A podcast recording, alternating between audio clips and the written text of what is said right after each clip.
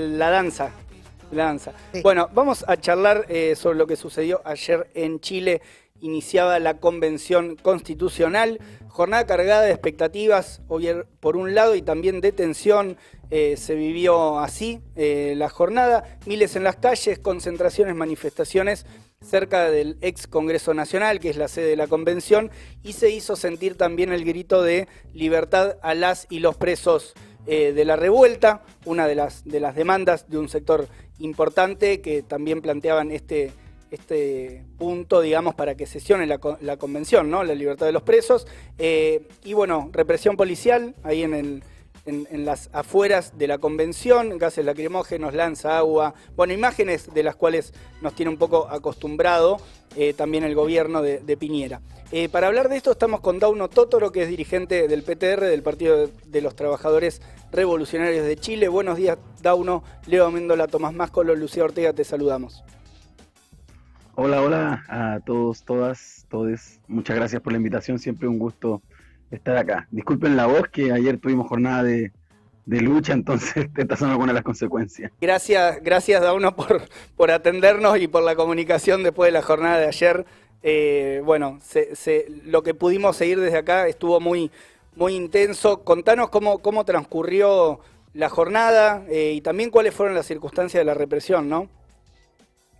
Sí, bueno, como, como señalaba en la introducción, eh, el día de ayer concentró mucha, mucha expectativa eh, y mucha atención también.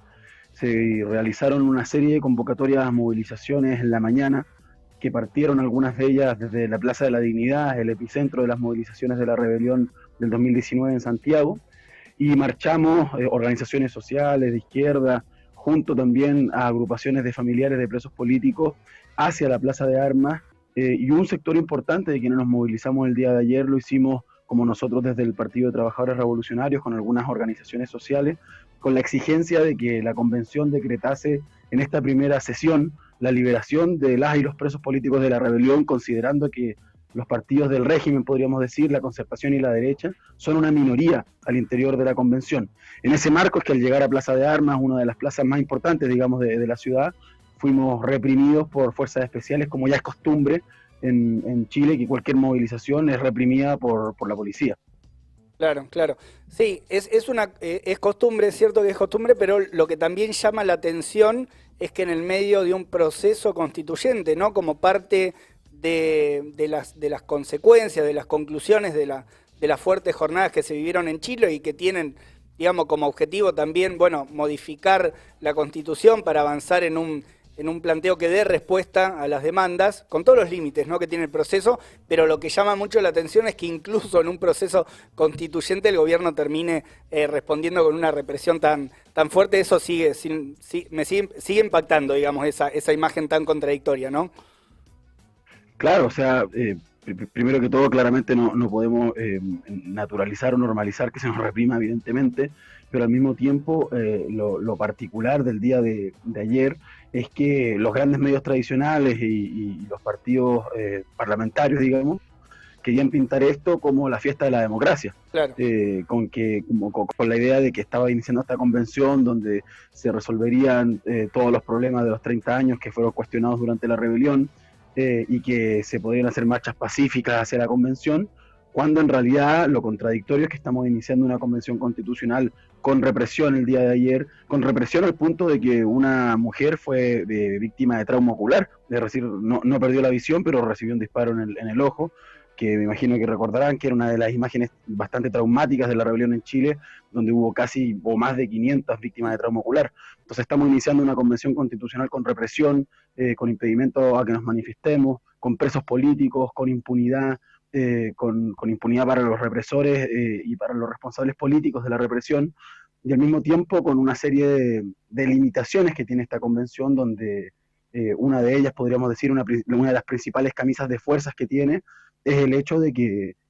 por sobre ella están los poderes instituidos previamente, como el Poder Ejecutivo con Piñera a la cabeza, el Poder Legislativo o el Poder Judicial, que sigue manteniendo en prisión eh, a los compañeros y compañeras presos políticos de la rebelión o con casos de formalizaciones abiertos en contra de ellos.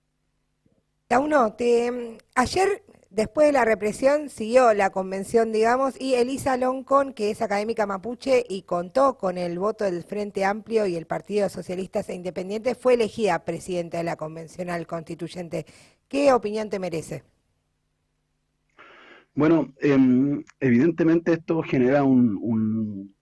amplia expectativa, digamos, el hecho de que la, de que la convención sea presidida por una mujer mapuche, simbólicamente eh, genera expectativas, como decía, pero por otro lado hay que tener claro que, por un lado, el vicepresidente Jaime Baza es un abogado del Frente Amplio, de los mismos que eh, eh, en su momento validaron y que, bueno, hasta el día de hoy validan el, el acuerdo por la paz y la nueva constitución que nos entregó este proceso constituyente con impunidad y con, y con trabas importantes a la propia convención. Y por otro lado, Elisa Loncón es, es, cuestionada, especialmente en algunos sectores de las comunidades del pueblo mapuche, em, por tener vínculos con algunos, eh, eh, digamos, eh, partidos del régimen, como el Partido por la Democracia. Em, es decir,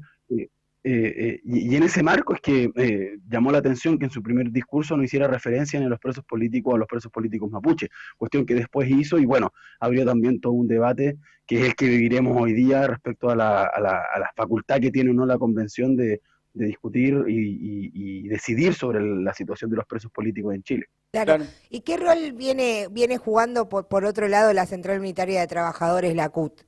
los sindicatos? Bueno, mira, eh, ahí nosotros tenemos una, una, discusión bastante importante porque, porque lo cierto es que, es que vienen eh, cumpliendo un papel bastante secundario, digamos. Eh, eh, algunos de los grandes sindicatos son parte de, de, agrupaciones de apoyo a los presos políticos, pero se han dedicado a, asistir uno o dos dirigentes a las convocatorias y no preparar ningún tipo de movilización seria, no solo en el caso de la prisión política, sino que también para el día de ayer, por ejemplo. Es decir, ayer eh, lo que exigimos era, y, por lo que peleamos fue por una convocatoria y una movilización nacional unitaria que preparase un proceso de movilización de cara a la Convención Constitucional, no solamente para exigir que se decretase la libertad de los presos políticos de la rebelión, cuestión que se va a discutir hoy, eh, eh, eh, donde algunos sectores quieren hacer una declaración de buenas intenciones, digamos, con una exigencia que se regile el indulto general en el Parlamento, indulto que Piñera ya dijo que lo vetaría, y ahí nosotros decimos, bueno, la convención tiene que decretar la amnistía, pero bueno, no solamente hacia, hacia, hacia esa perspectiva el desarrollo de las movilizaciones, sino que también enfrentando las limitaciones del Pacto por la Paz y la nueva Constitución, buscando que esta convención rompa con, con, este acuerdo y pueda declararse efectivamente soberana. Claro, da uno, una, una consulta para, para ver también cómo, es, cómo fue el panorama ayer. ¿Hasta qué se llegó ayer en la convención? ¿A definir las autoridades? Eh, esto que mencionábamos recién de eh, Elisa Loncón y se, se, pudo abordar algún tema más o, quedó ahí? No, ayer, ayer, lo que se definió, bueno, los convencionales hicieron el juramento, les costó hacerlo porque producto de las movilizaciones se tuvo que suspender la sesión en un par de ocasiones. Luego de eso se hizo la elección de la presidencia y la vicepresidencia y finalmente se definió que el día de hoy, que sería el primer día de sesión ordinaria, se votaría eh, la posibilidad de ampliar eh, la vicepresidencia a cinco constitucionales y al mismo tiempo se votaría, como, les decía, eh, el, el, factor de los presos políticos si sería una declaración de apoyo al indulto general en el Parlamento o una ley de amnistía. Bien, bien, bien. Y esto, y esto de, la, de las vicepresidencias también es para darle un tono más, más amplio, ¿no? Intentar como contener las distintas posiciones que, que aparecen en la, en la constituyente. Exactamente, es buscar jugar en un sentido con las ilusiones que hay en el proceso constitucional, a sabiendas de que tiene una serie de limitaciones y por lo tanto buscan de mostrar las imágenes eh, de, mayor amplitud, digamos, como tú decías, eh, eh, y de democracia al interior de esta. Bien, bien. Bueno, y desde, desde el PTR, desde el Partido de Trabajadores Revolucionarios, ¿con, con qué planteo, bueno, participaron ayer y cuál es el, el llamado que están haciendo más en general para los días que se vienen también? Bueno, claro, como, como les decía, nosotros eh, participamos ayer desde la movilización en Plaza de la Dignidad y también en el Metro Universidad de Chile junto a las agrupaciones de familiares de presos políticos, así como también en otras ciudades como Antofagasta, donde nos movilizamos junto a familiares, en la cárcel de Antofagasta, eh, junto, o sea, en la exigencia eh, a nivel nacional de la libertad de las y los presos políticos de la, de la rebelión, que la convención decretase esta medida como su primera decisión, su primera votación, y al mismo tiempo,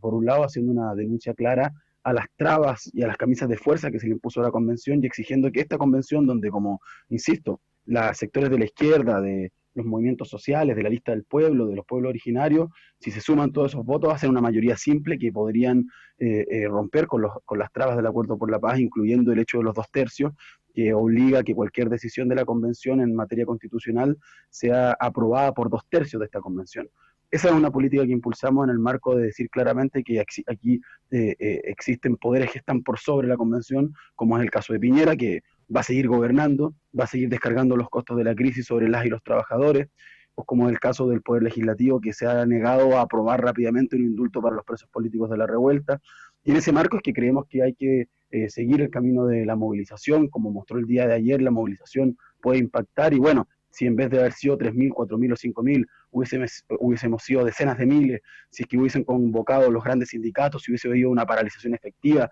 de los sectores estratégicos eh, de la economía, realmente es claro que otro gallo cantaría y, y la fuerza estaría más a favor de las familiares de los presos políticos, de las necesidades del pueblo y los trabajadores, que de los partidos tradicionales, digamos. Bueno, hoy están en una posición muy defensiva, digamos. Viendo, viendo incluso algunas cosas que, que veía en redes eh, respecto de esta necesidad, ¿no? De que, con, bueno, con mucha más fuerza en las calles, con la convocatoria de los sindicatos al frente, hubiera sido otro, otro el panorama, esto que decís de que otro gallo cantaría. Veía también los, los afiches o los flyers de, de Boric, eh, que básicamente estaba haciendo una recorrida eh, por Boric presidente, ¿no? Eh, o sea, también viendo cómo jugó ese, ese sector raro, ¿no? El día que estaba la constituyente haciendo campaña electoral de Boric presidente. Claro, o sea, Boric, de hecho, lo, como tú dices, lo, hacía públicamente. Él estaba en campaña en ese momento porque se ven las primarias de su sector, lo que muestra también los límites de la propia convención, es decir, se discute la convención, pero todo, todas las organizaciones del régimen político, digamos, están apostando a estas mm. elecciones presidenciales para canalizar vía institucional las expectativas de la gente. Y tenemos a Gabriel Boric, que fue uno de los principales firmantes del Acuerdo por la Paz y la nueva Constitución, eh, además que su partido votó o aprobó en general la ley antisaqueo que, que permitió que se eh, encarcelara a compañeros y compañeras de la rebelión. Eh, y, y, bueno, hoy se encuentra en esta, en esta situación y bueno, por eso también se ha ganado un amplio repudio de de amplios sectores, incluyendo también agrupaciones de familiares. Claro, claro. Bueno, eh, Dauno Totoro, dirigente del PTR de Chile, del Partido de Trabajadores Revolucionarios, te agradecemos por la comunicación, Dauno, y bueno, estamos siguiendo desde cerca a ver cómo, cómo sigue todo el proceso allá. Gracias por la invitación y un saludo para allá también. Dale, un abrazo para, todo, para toda la militancia del PTR también.